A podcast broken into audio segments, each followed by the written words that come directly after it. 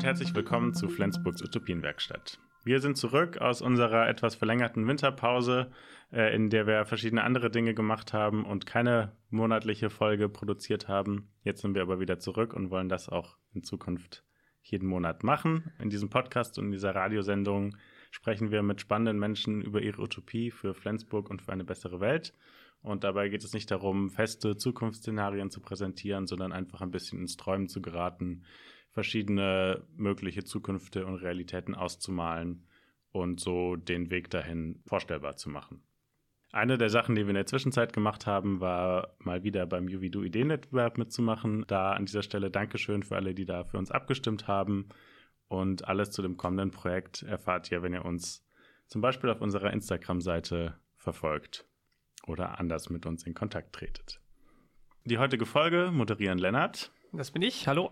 Und Hani. Hallo, herzlich willkommen. Schön, dass ihr wieder oder zum ersten Mal dabei seid. Und wir haben auch wieder einen Gast. Das ist Kerstin. Herzlich willkommen. Hi. Schön, dass du da bist. Genau, und ich kann einmal Kerstin kurz äh, für euch vorstellen. Kerstin ist 48 Jahre alt. Sie kommt oder sie ist in dieser Region hier verwurzelt wohnt gerade in einem Tiny House in Hyrup und ist dort auch engagiert in der Initiative Bodenop. Bobenop. Oh Gott, ich sage immer Bodenop. Ja, oder Bobenop.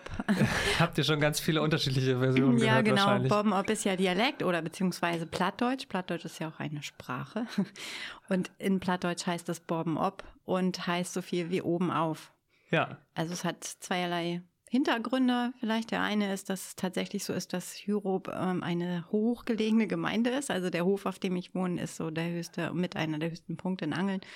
Und ähm, der Verein kommt halt aus Hyrup und gleichzeitig ist es halt aber auch sinnbildlich für, für, ja, für oben auf, für weit oben oder weit, weit voraus vielleicht auch, einfach gedanklich Mhm. bezüglich auf, ja, unser Leben, unser Umfeld, unsere Umwelt, unser Klima etc.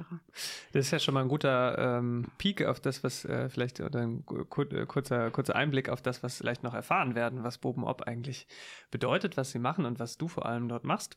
Dazu aber dann gleich noch mehr. Du lebst seit fünf Jahren in deinem Tiny House, in deinem Bauwagen. Was das bedeutet, wie das so ist, das werden wir gleich auch noch ein bisschen ausführlicher erfahren.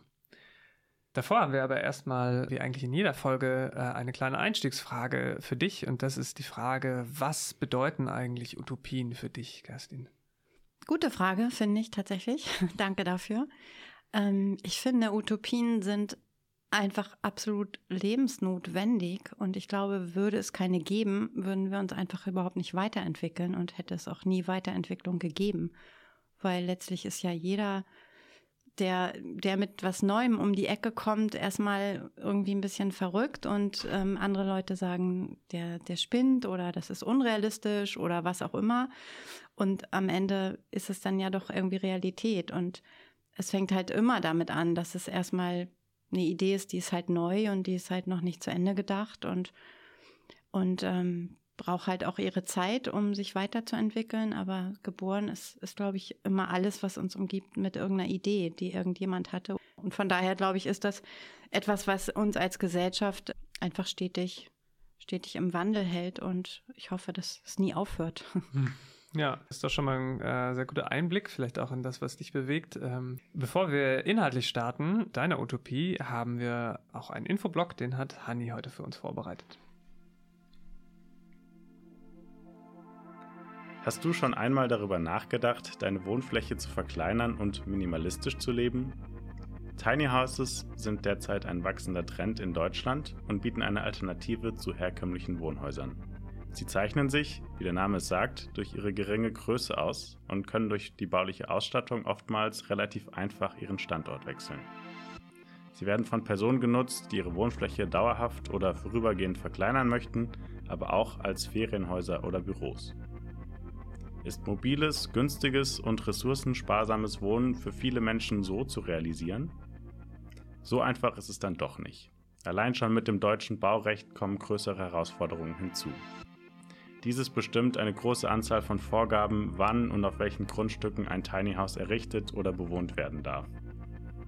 Auch die Kosten für ein Tiny House belaufen sich je nach Hersteller und gewählter Ausstattung auf 35.000 bis 120.000 Euro. Trotz dieser Herausforderungen gibt es in Deutschland einige Projekte, die sich mit dem Bau und der Nutzung von Tiny Houses beschäftigen. Tiny House Dörfer sind an vielen Orten in Planung, aber noch selten realisiert.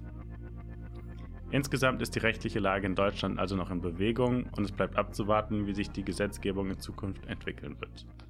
Dennoch bieten Tiny Houses eine interessante Alternative für Menschen, die auf der Suche nach einer minimalistischen und nachhaltigen Wohnform sind.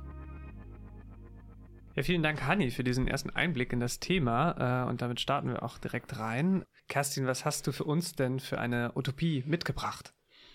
Ja, mein Traum oder meine Vorstellung ist es, ähm, dass diese Wohnform, wie ja schon Hanni gerade richtigerweise gesagt hat, die ja wirklich auch zum Trend geworden ist, ähm, ja, einfach ein Teil dieser Gesellschaft wird und dass Menschen sich einfach entscheiden können, wie sie wohnen können. Und wenn sie schon auch von sich aus sagen, ich möchte klein wohnen, ich möchte mich reduzieren, ich möchte mich auf das Wesentliche fokussieren im Leben, möglichst wenig Ressourcen verschwenden, dass es diesen Leuten einfach auch ermöglicht wird oder vielleicht auch sogar leicht gemacht wird, ähm, das entsprechend auch umzusetzen.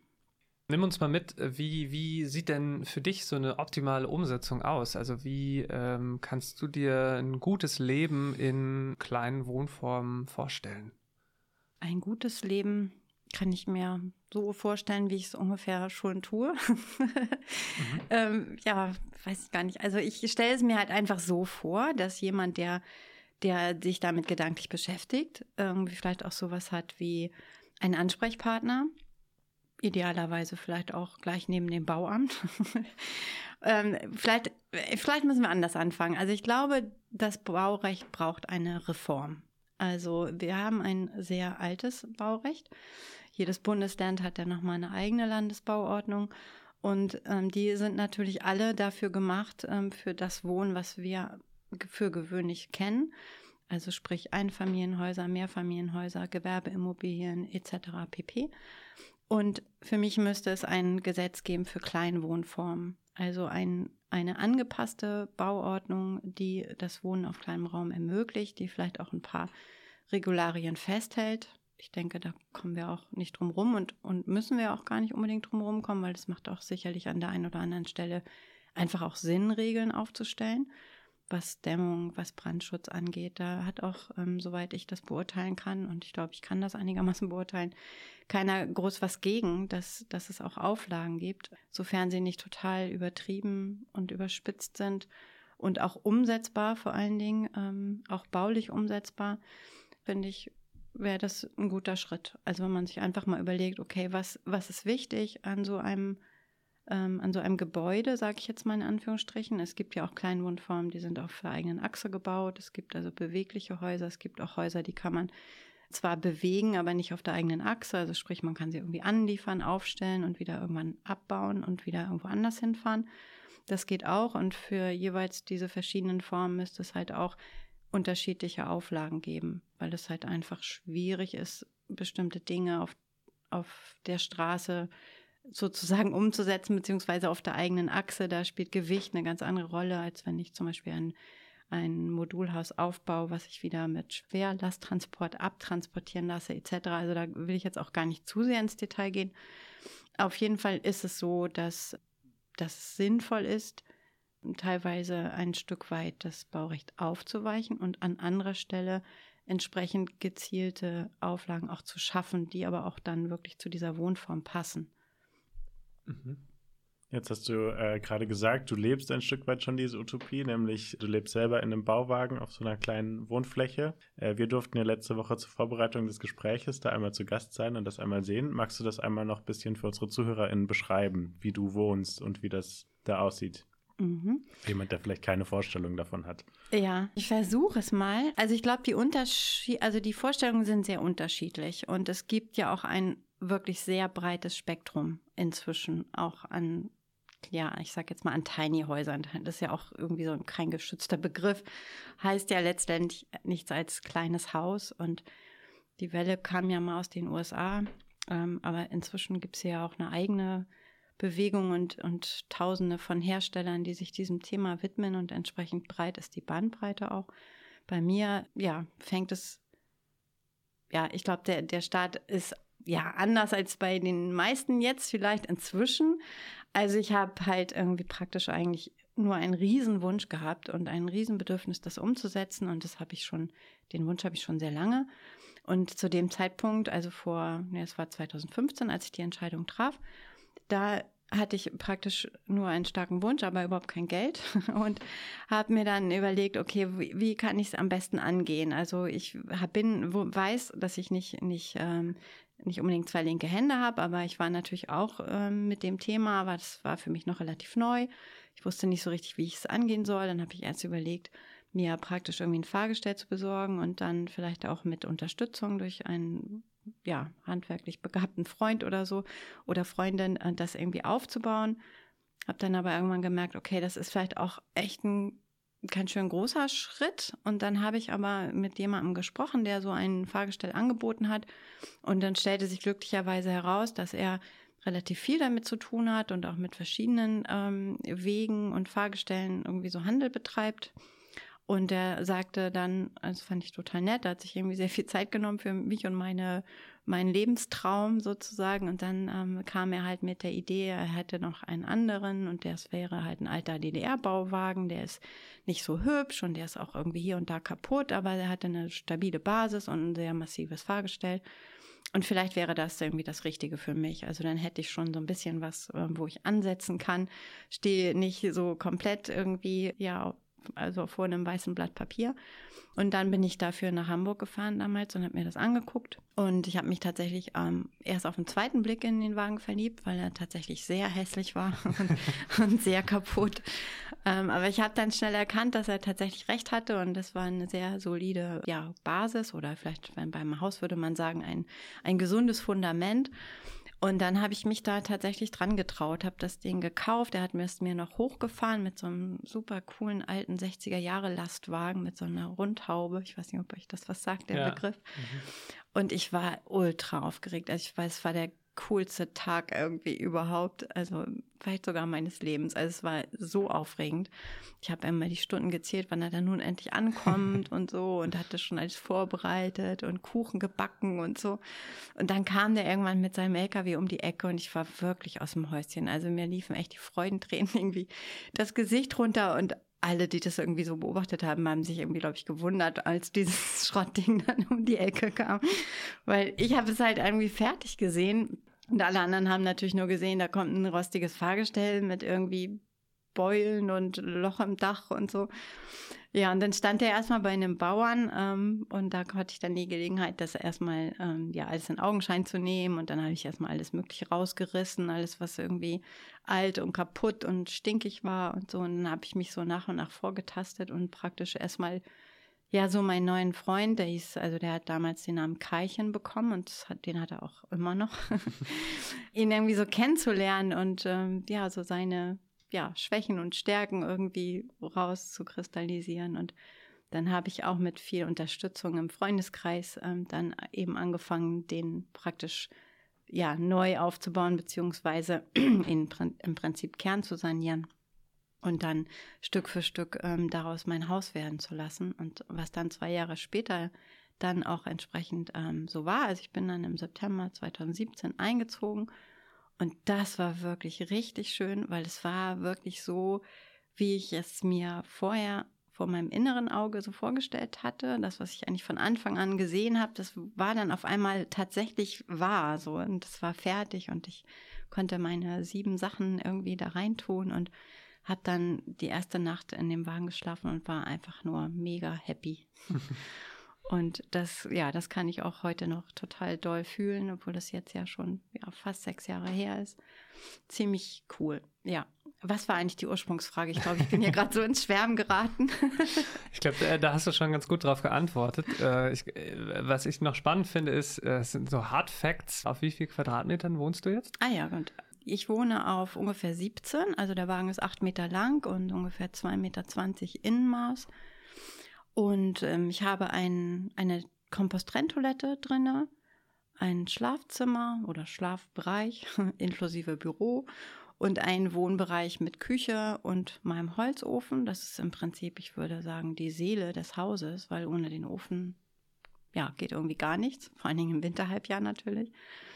Und genau, und meine Dusche ist draußen. Also wir haben ein, ähm, das nennt sich, ich weiß gar nicht, wie sich das genau nennt. Also auf jeden Fall wird das warme Wasser produziert über einen Durchlauferhitzer, der wiederum mit Gas betrieben wird. Also wir haben einfach nur eine Gasflasche und diesen kleinen Kasten, der das Wasser warm macht.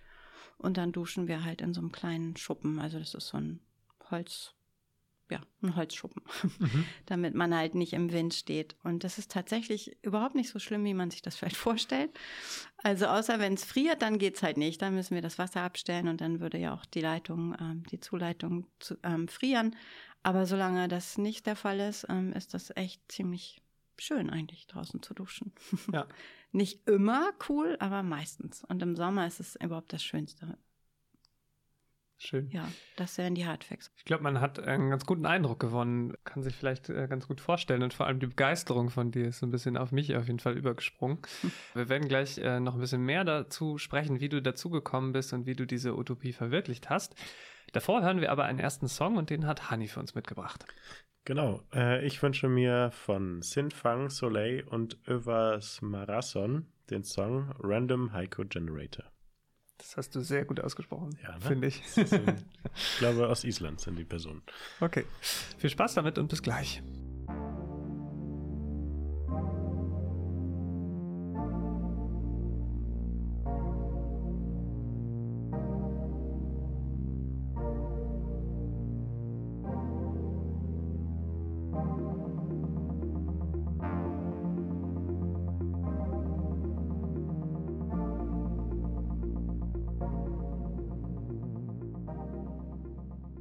Willkommen zurück bei Flensburgs Utopienwerkstatt. Heute ist Kerstin zu Gast und wir haben schon über ihre Utopie gesprochen, auf die wir jetzt noch etwas näher eingehen möchten. Ähm, du hattest ja gesagt, viele, also Menschen zu ermöglichen, auch auf kleinerer Fläche in Tiny Houses, in Bauwerken zu wohnen, wie du es machst, ist Teil deiner Utopie. Da würde uns noch interessieren, was würdest du sagen, wäre denn besser, wenn mehr Menschen so wohnen könnten? Wie du es dir vorstellst.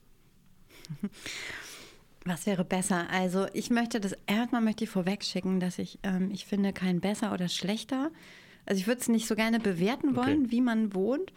Ähm, natürlich gibt es viele Vorteile hinsichtlich ähm, einfach der, der Ressourcenschonung. Ne? In dem Moment, wo ich auf kleiner Fläche wohne, verbrauche ich einfach definitiv weniger Raum, weniger, ich brauche weniger Energie, um den Raum, in dem ich lebe, zu heizen. Ich selber verbrauche extrem wenig Strom, weil ich natürlich auch nur nötigste Verbraucher irgendwie angeschlossen habe.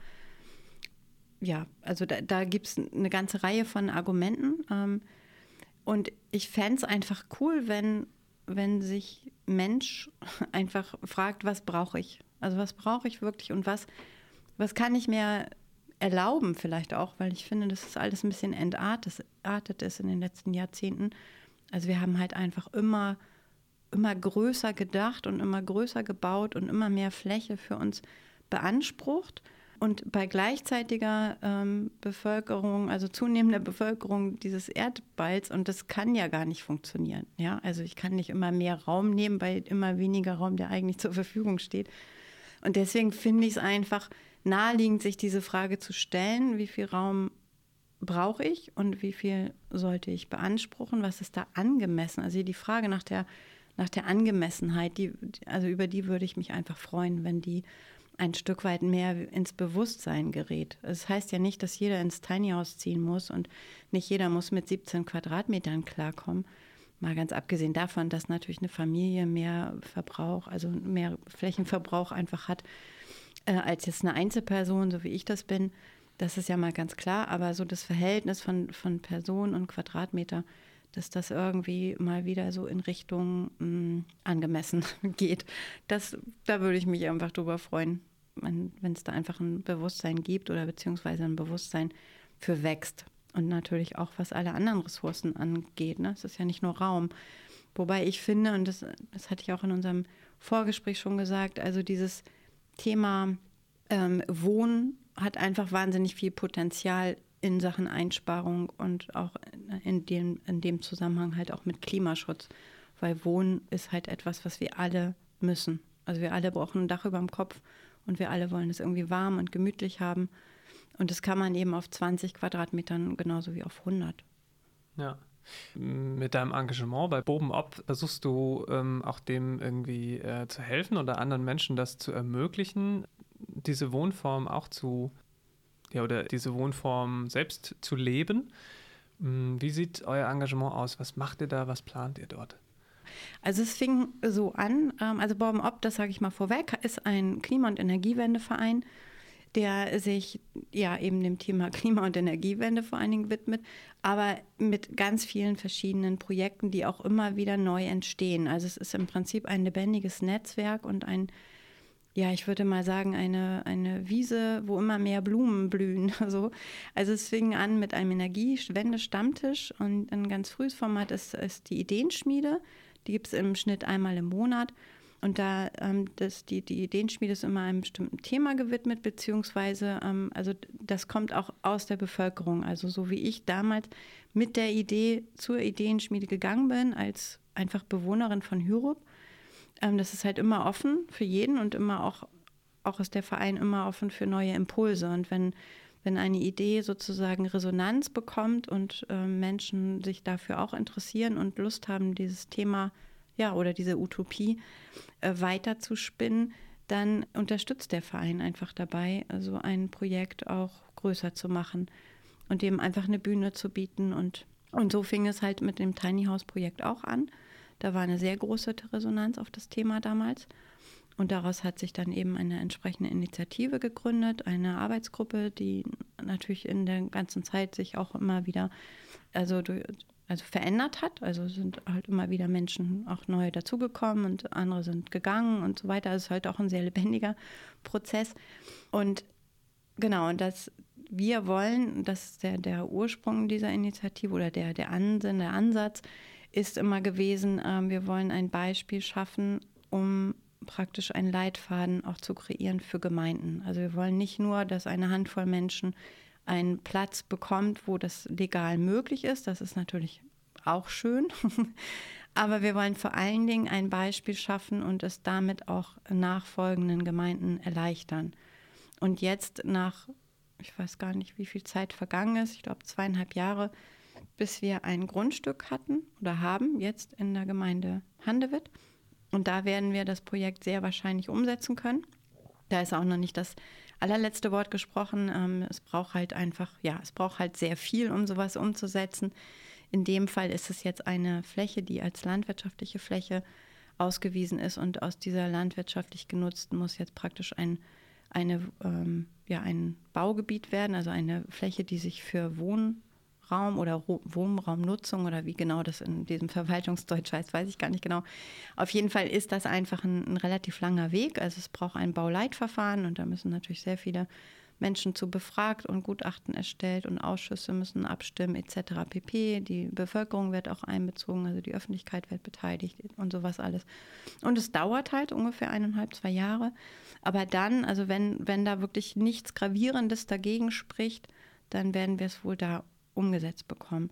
Was mich natürlich total freut, ähm, weil das natürlich meinem, meinem persönlichen, ja, meiner persönlichen Vision immer näher kommt damit. Also wenn wir es einmal geschafft haben, hier in Schleswig-Holstein so ein äh, Zeichen zu setzen und auch mit einer Gemeinde diesen Weg zu Ende gegangen sind, sozusagen von der Idee bis zur Umsetzung, dann kann ich mir einfach vorstellen, dass es immer mehr Gemeinden gibt und auch jetzt schon, also es gibt ja auch jetzt schon äh, Keimzellen, auch in Schleswig-Holstein. Also sind, wir sind ja nicht die Einzigen, die damit beschäftigt sind.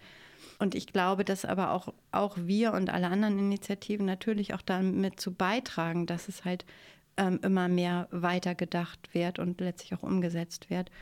Ähm, weil es natürlich auch immer Leute braucht, die das irgendwie, ja, irgendwie an, äh, anfeuern, beziehungsweise auch mit dabei unterstützen, dass es umgesetzt wird, weil ich glaube, die Gemeinden, die sind überhaupt nicht großartig dagegen, ähm, sondern es ist einfach ein, äh, ein Weg, der für die auch fremd ist und deswegen ist es natürlich auch für die eine Überlegung, fassen wir das an oder lassen wir das lieber. Wir haben einfach das Glück, ich sage es mal ganz direkt, der Bürgermeister von Handewitt ist auch ein Visionär. Also das ist jemand, der auch Lust hat auf Innovation Und das braucht es natürlich auch. Also man, man braucht schon irgendwie Leute, die sagen, ja, das ist richtig und das ist ein wertvoller Weg und es sind viele, viele gute Aspekte in diesem Projekt, die es sich lohnt, irgendwie weiter, weiter auszubauen. Und da, genau, und davon gibt es, glaube ich, einfach hoffentlich immer mehr. Und, ähm, und ich glaube, wenn es einen Weg gibt, der schon mal gegangen worden ist, dann gibt es halt auch immer Leute, mit denen man sich entsprechend austauschen kann und vernetzen kann und auch die Gemeinden untereinander oder die Kreise. Also Kreis und Land sind natürlich an solchen Prozessen auch beteiligt. Mhm. Vielleicht kannst du zu den Herausforderungen auch noch mal kurz was sagen, äh, die du dann dabei eben erlebst oder durch die du quasi diesen Weg jetzt oder durch die ihr mit diesem Projekt diesen Weg ebnen möchtet. Weil so von außen würde ich sagen, stelle ich mir das erstmal ja recht einfach vor und denke, naja, was spricht denn jetzt dagegen, einfach eine Fläche auszuweisen und da können dann verschiedene Tiny Häuser stehen. Aber also ich weiß ja, es ist, es ist nicht so. Es klang jetzt immer schon so ein bisschen an, aber was spricht denn da eigentlich mhm. dagegen oder welchen Herausforderungen begegnest du dort? Ja, das frage ich mich tatsächlich auch seit Anfang an. Also und es ist, geht, so geht es halt viel, ne? Also man denkt, ja, mein Gott, also das Ding ist beweglich, hat Räder, ähm, da ist eine Fläche, warum kann ich das dann nicht einfach dahinstellen und alles ist schick? Ja, weil, weil es eben nur dieses eine Baurecht gibt und weil es nicht vorgesehen ist, dass man solche Häuser baut, äh, in Anführungsstrichen, ohne sie zu bauen, sondern nur abstellen. Also da, da mischt sich eine ganze Menge. Also Fahrzeuge sind ja normalerweise über die Straßenzulassungsbehörde. Dann gibt es noch diesen, diesen Schlupf irgendwie Campingplatz. Dann ist es aber eine Freizeitnutzung. Und hier kommt alles zusammen. Also ich habe hier ein praktisch ein bewegliches ja, Fahrzeug in Anführungsstrichen, was auf der Straße bewegt werden soll, was dann an einem Ort abgestellt wird, was dann dauerhaft bewohnt werden soll. Also wer, ne, und da wird, ich glaube, in diesem Satz wird schon deutlich, dass einfach da verschiedene, ja, im Prinzip ja Gesetze aufeinander auch treffen und dass es halt kein kein explizites Gesetz gibt für, für diese Art von Wohnform. Und deswegen ist es, glaube ich, ein ganz wichtiger Ansatz, da mal langfristig ja, darüber nachzudenken, da so eine Anpassung zu vollziehen. Und wenn man einfach sagen würde, wir machen jetzt hier keine, keine 600 Quadratmeter Grundstücke für das Standard-Einfamilienhaus, sondern wir haben eine Mischkultur. Also wir haben hier normale Einfamilienhäuser, aber wir haben hier vielleicht auch ein paar kleinere Grundstücke für einzelne Tiny-Häuser oder mehrere Tiny-Häuser könnten sich vielleicht ein Grundstück teilen und dann ist es halt eine Eigentümergemeinschaft. Oder oder vielleicht sogar eine Gemeinde ähm, sagt, wir, wir wollen hier ein innovatives Projekt vorantreiben und kauft Fläche und sagt, das ist jetzt hier aber für Kleinwohnformen. Und wir haben auch den, also wir haben ja in Hüllerup bei der Umsetzung, es, es geht ja auch nicht nur um das Wohnen in, in Kleinwohnformen, sondern es geht ja auch um Gemeinschaftsbildung zum Beispiel. Mhm. Und ein, ein gemeinsames Leben, was auch wiederum noch mehr Ressourcen schont. Ne? Also wir haben zum Beispiel vor, ähm, einen Raum oder ein, einen Ort zu schaffen, wo man auch Dinge ja einfach zur Verfügung stellt, die man sich teilen kann. Also mhm. weil keiner von uns braucht seinen Mixer 24/7 oder sein Rasenmäher oder oder was auch immer, bestimmte Werkzeuge oder andere Dinge. Und das fängt beim Auto an und hört ja tatsächlich beim Mixer auf. Also man kann so viele Dinge teilen und die müssen halt nicht so oft gekauft werden. Und das ist so ein Aspekt und eben auch dieses Gemeinschaftsfördernde. Also wir haben ja auch eine Vereinzelung in unserer Gesellschaft. Das Thema Einsamkeit wird immer größer. Wir haben halt immer mehr alte Menschen, die einfach auch sehr häufig alleine sind. Und da wollen wir natürlich auch gerne eine Mischung haben aus mehreren Generationen und wo einfach wieder auch miteinander leben irgendwie in den Fokus genommen wird. Ne? Und, und wie wollen wir miteinander leben und wie wollen wir miteinander umgehen und, und solche Dinge. Und da kann natürlich auch noch ganz viel anderes draus entstehen. Da kann eine Solavi draus entstehen oder, oder, oder. Also ja, da gibt es unendliche Möglichkeiten. Ja, danke dir ähm, schon mal für dieses Ausmalen, wie das denn das Zusammenleben dann aussehen kann. Wir haben gleich noch einen dritten Teil. Davor gibt es aber wieder Musik und diesmal von Kerstin. Was hast du dir für einen Song überlegt? Was wünschst du dir? Ich habe einen Song ausgesucht von Eloy, Time to Turn. Den hören wir jetzt und dann sind wir gleich wieder da.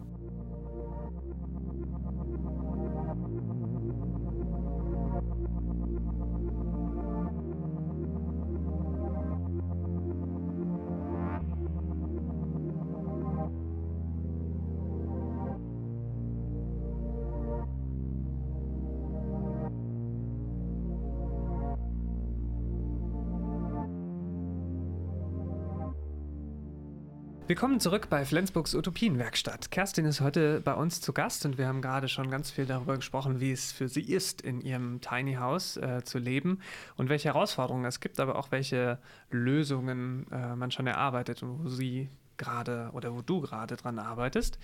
Ähm, jetzt wollen wir so ein bisschen nochmal auf die strukturelle Ebene von Tiny Häusern und Wohnen oder Wohnformen äh, kommen da ist meine erste Frage, würdest du sagen, Tiny Häuser sind im großen Stil machbar? Glaubst du, alle Menschen könnten so leben, wie du gerade lebst? Oder kann man das übertragen auf, auf große, große Städte? Hm, ähm, tatsächlich hm, glaube ich, ist es auf dem Land erstmal einfacher. Aber für die Stadt kann man das natürlich auch denken. Aber ich denke, dadurch, dass die Stadt ja insgesamt mit Raum ein bisschen knapper ist, müsste man da irgendwie in die andere Dimension denken, also in, in Dimensionen auf Flachdächer zum Beispiel oder auch, ähm, keine Ahnung, stapelbare Tiny-Häuser. Kein, das weiß ich tatsächlich ähm, jetzt nicht. So, da gibt es wahrscheinlich auch Leute, die sich mit dieser Idee schon mehr beschäftigt haben. Also unser Fokus ist ja eher in der ländlichen Gegend und ähm, da gibt es natürlich auch nur begrenzt Platz. Damit man, muss man natürlich auch entsprechend sparsam umgehen. Aber wenn man das vergleicht, ähm, dann ist es natürlich äh, so, dass man deutlich mehr Wohneinheiten hinbekommt, als jetzt zum Beispiel, also wenn man jetzt so ausgeht von einer Durchschnittsquadratmeterzahl von, keine Ahnung, vielleicht 800 Quadratmetern für ein Haus, ist ja auf dem Land nichts Ungewöhnliches. Also die werden auch natürlich immer ein bisschen kleiner, was ja auch richtig ist. Aber da könnten natürlich schon, ich sage jetzt mal, äh, mindestens drei oder vier Tiny Häuser stehen und nicht nur ein Haus. Mhm, Klar, ja. in einem Haus wohnen dann vielleicht auch zwei oder drei Menschen und nicht einer, aber ich kenne auch genug Familien und Paare, die auch in einem Tiny House wohnen. Also es sind nicht zwangsläufig immer Einzelpersonen. Von daher jetzt, ja, wie gesagt, für die Stadt muss man sich da, glaube ich, nochmal anders mit beschäftigen und überlegen, wo sind freie Flächen, die man ähm, praktisch dann besiedeln könnte, wo an anderer Stelle nichts weggenommen wird. Ne? Also mhm. es ja, gibt ja auch andere freie Flächen, die auch durchaus ihren Nutzen haben. Und ja, und wie gesagt, die Idee so mit, mit auf Dächern ist, glaube ich, unter Umständen tatsächlich eine ganz gute Idee, weil das ja häufig sehr ungenutzter Platz ist. Ja, aber ich bin eher Spezialistin fürs Land. Ja. Mhm. Das hattest du auch vorhin schon mal gesagt, es ist ja nicht unbedingt für jede Person was so zu leben. Das ist, denke ich, auch äh, eine Sache, was bei dieser Frage lässt es sich verbreitern, ist es für mehr Menschen, wäre das eine Idee für mehr Menschen eine Rolle spielt, dass, denke ich, viele auch sagen wollen, okay, ich möchte mich aber gar nicht so einschränken. Und gleichzeitig wissen wir ja, du hast das auch angerissen, warum das eigentlich notwendig ist, dass wir alle insgesamt weniger Ressourcen, weniger Platz und so weiter verbrauchen müssen. Und dahingehend haben wir uns dann gefragt, wie schaffen wir das denn, Menschen davon zu überzeugen, sich einzuschränken, in dem Sinne, was den Wohnraum angeht? Ich glaube, das schaffen wir auf jeden Fall mit der Attraktivität von, also es gibt ja immer mehr Tiny Häuser, die auch wirklich komfortabel sind und auch wirklich schick. Und also ich sag mal, also die Generation, aus der ich vielleicht komme, so diese Bauwagenszene, das, das hat sich ja schon sehr verändert. Ne? Und ich glaube, das ist auch etwas, was so ein Klischee noch ist in einigen Köpfen, dass das irgendwelche Freaks sind, die, die irgendwie nicht zur Arbeit gehen und irgendwie sich durch die Gesellschaft schmarotzen wollen in ihrer kleinen Blechhütte. Das ist ja kompletter, totaler Blödsinn. Also das ist die eine Sache, dass es, ähm, glaube ich, lohnt, sich einfach mal solche Sachen anzugucken, weil ich glaube, viele werden erstaunt, was da alles so geht auf kleinem Raum. Und was war noch die andere, der andere Teil der Frage war, ach so, genau, wie, wie man das in die also welche, ja, wie man es in die Fläche bringt oder also ich glaube, es ist für alle attraktiv, die, also jetzt zumindest aufs Land bezogen, die, die gerne draußen sind, weil sich das Leben einfach ein Stück weit auch tatsächlich nach draußen verlagert. Also je weniger Platz ich drin habe, desto lieber bin ich draußen.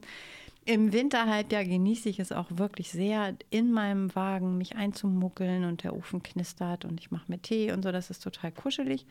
Aber der Sommer oder jetzt eigentlich auch schon, also das Frühjahr, ähm, da merke ich, jetzt, jetzt geht die Tür wieder auf, jetzt bin ich wieder viel mehr draußen und im Sommer bin ich dann im Prinzip nur noch zum Schlafen drinne.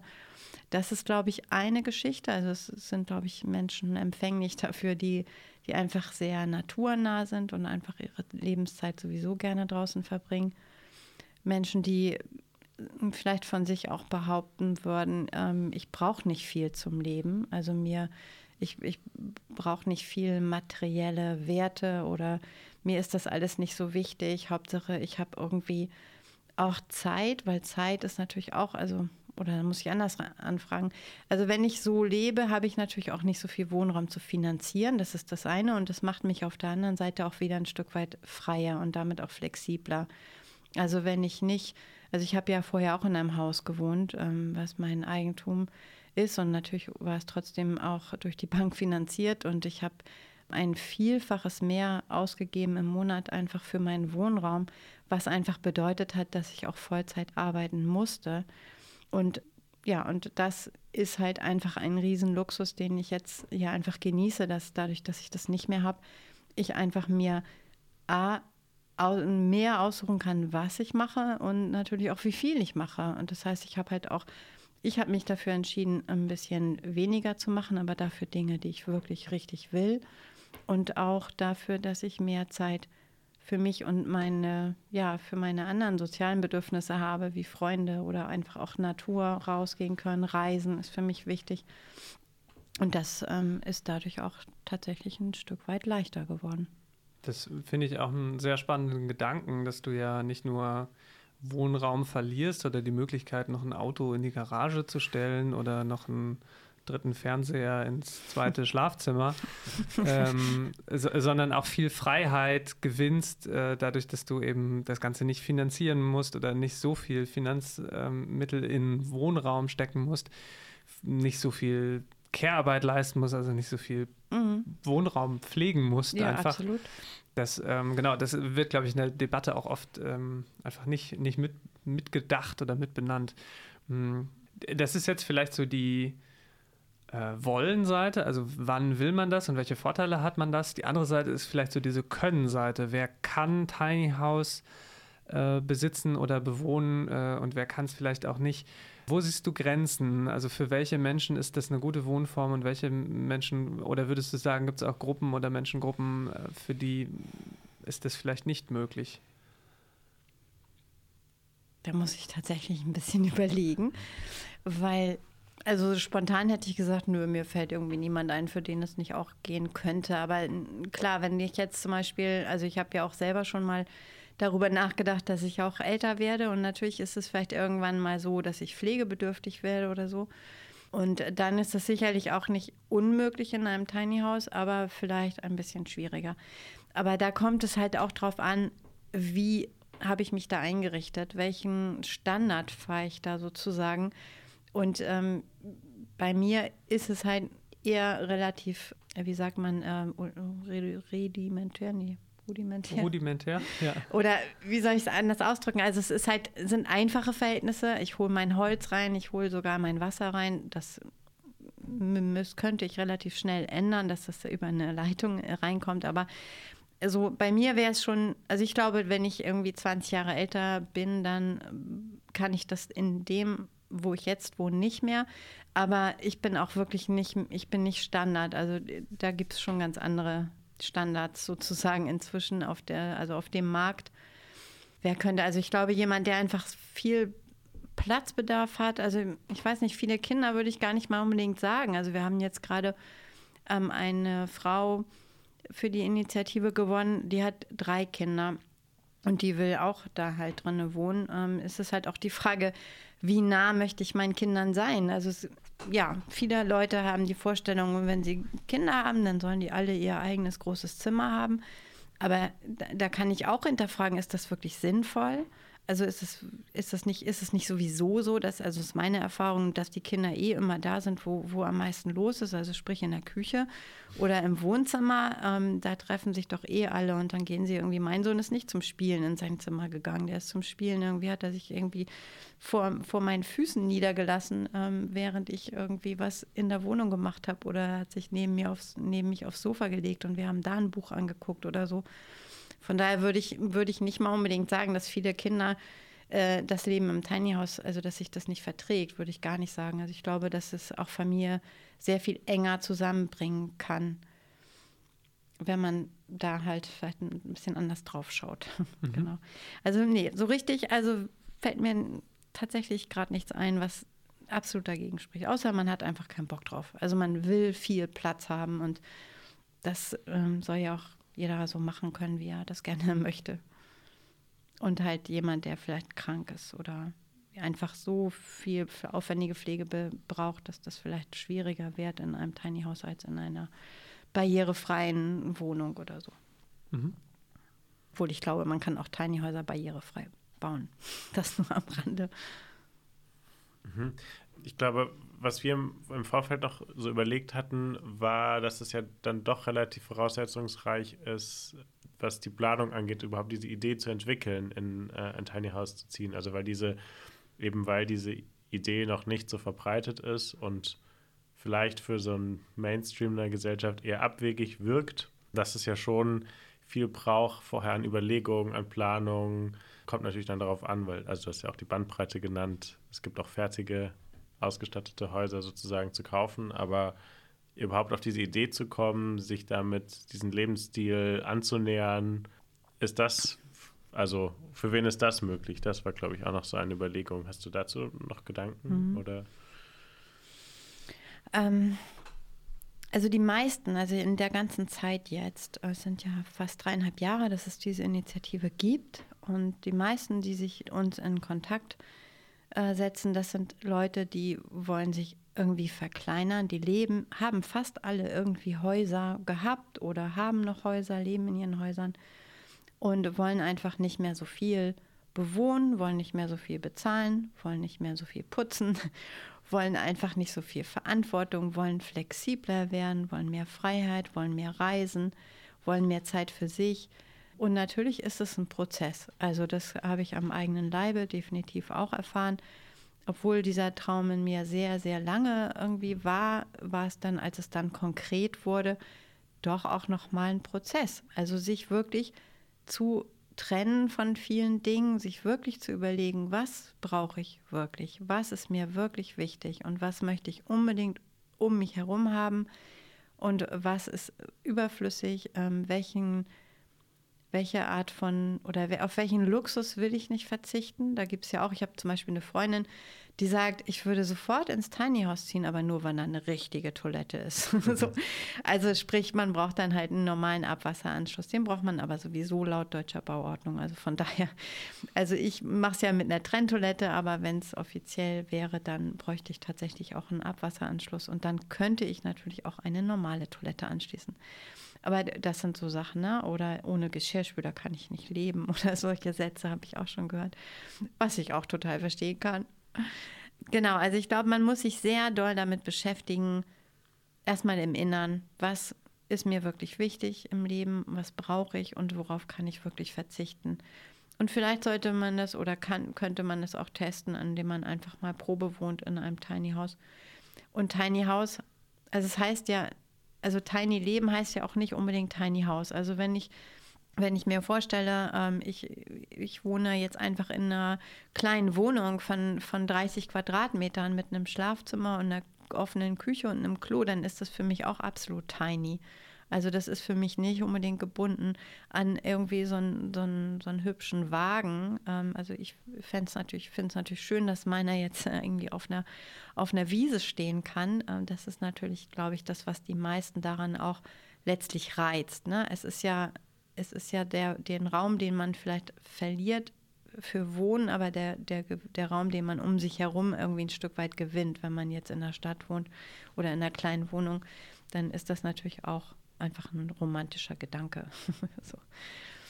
Aber was ich einfach gerne auch festhalten möchte, ist, das Tiny Leben heißt für mich nicht irgendwie nur ein schickes Tiny House haben, sondern das heißt halt auch wirklich ähm, das Bewusstsein von von reduziert leben. Ja, vielen Dank äh, für diese Einblicke, Kerstin. Ähm, und bevor wir uns jetzt gleich für den Abschluss der Sendung und den letzten Teil nochmal wiederhören, gibt es nochmal Musik, die Lennart ausgewählt hat. Genau, ich wünsche mir heute Point and Kill von Lil Sims und äh, Obongiaya. Oh Gott, oh Gott, äh, ich hoffe, das habe ich irgendwie richtig ausgesprochen. Ähm, den hört ihr jetzt, äh, zumindest wenn ihr uns im Radio hört. Falls nicht, könnt ihr auf die äh, Spotify-Playlist Flensburgs Utopienwerkstatt Musik wechseln. Dort sind alle Songs wie immer in der Playlist. Viel Spaß.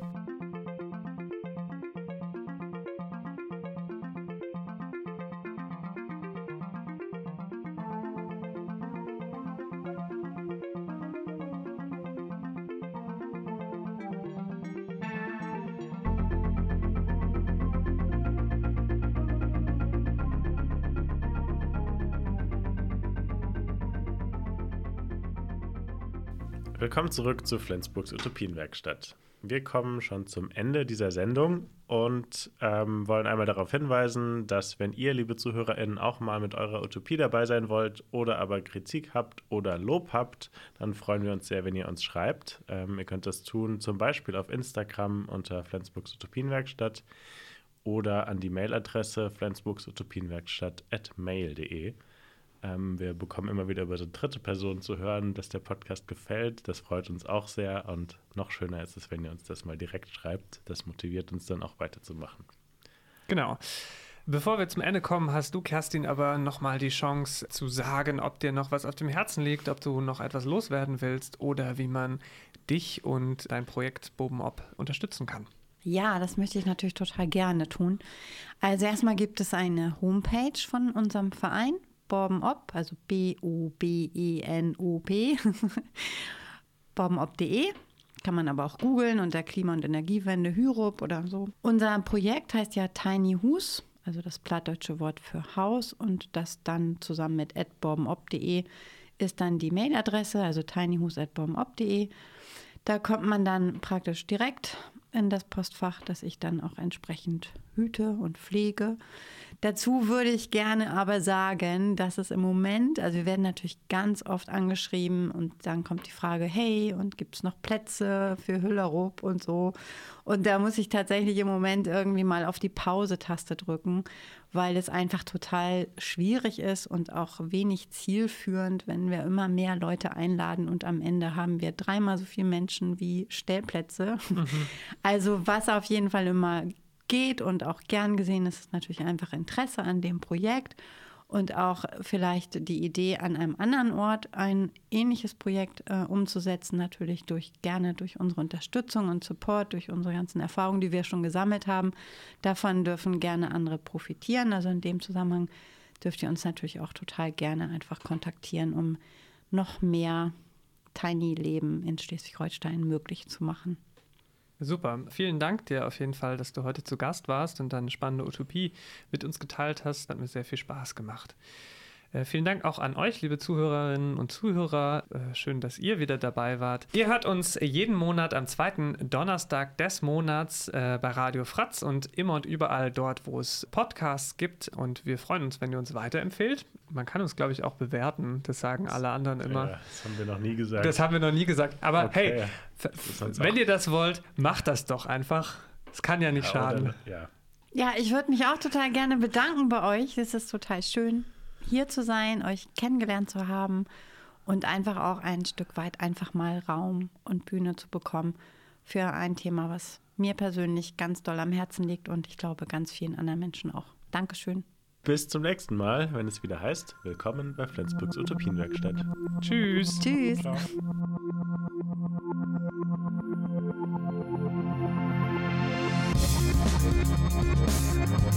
Thank you. Thank you.